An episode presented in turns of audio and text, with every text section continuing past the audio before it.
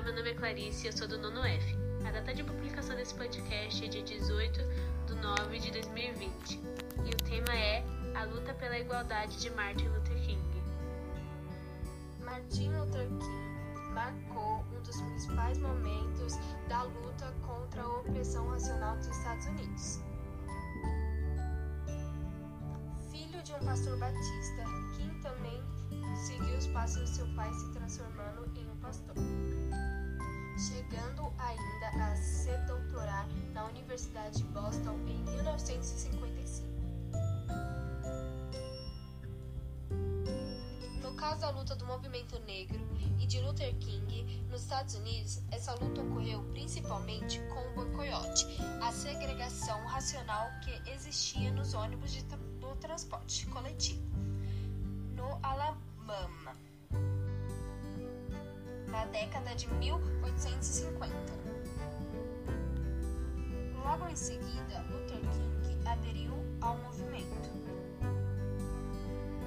O boicote no transporte coletivo durou 382 dias, o período em que Luther King ficou preso, tendo sua casa como alvo de bombas e sendo submetido a abusos pessoais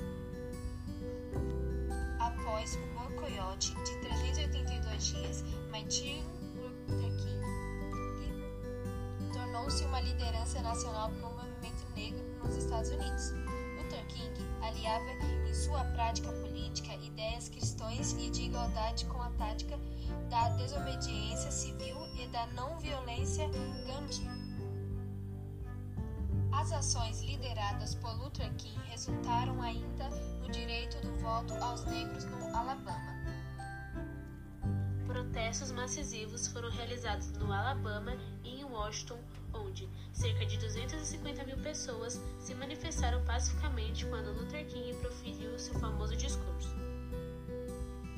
Porém, Martin Luther King angariou inúmeros inimigos ao longo da sua vida, exemplo de como o racismo estava enraizado na sociedade estadunidense.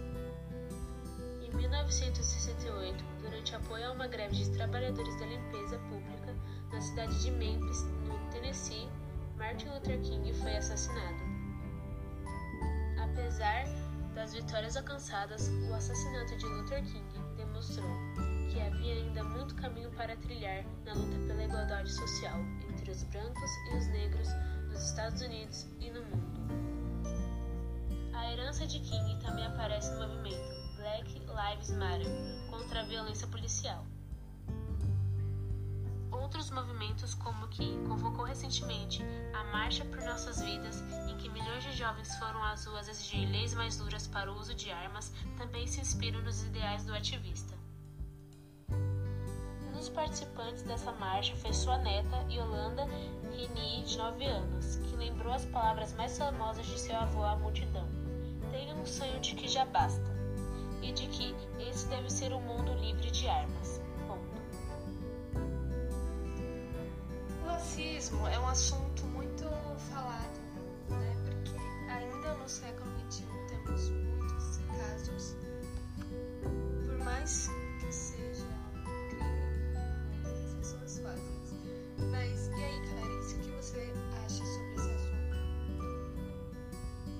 Olha, Letícia, eu acredito que assim, depois de décadas de racial, massacre, eu acho que já estão todos cansados dos assassinatos, da manipulação, brutalidade, da desigualdade que a gente vive todos os dias. E eu acredito que assim, é um assunto complicado, mas necessário de se falar, porque muita gente acredita que não existe não existe mais isso, né? Mas o que as pessoas não veem é que cada dia mais o amor se esfria no mundo. E às vezes a gente, só pelo fato de ficar calado, tá agindo errado, porque é, pessoas dizem, ah, eu não sou preconceituoso, não sei o quê, mas não agem, né? Não estão ali defendendo a causa. Então acho que se você fica calado, você está compactuando com a ideia. Essa é a minha visão. Muito bem, Clarice, concordo super com você.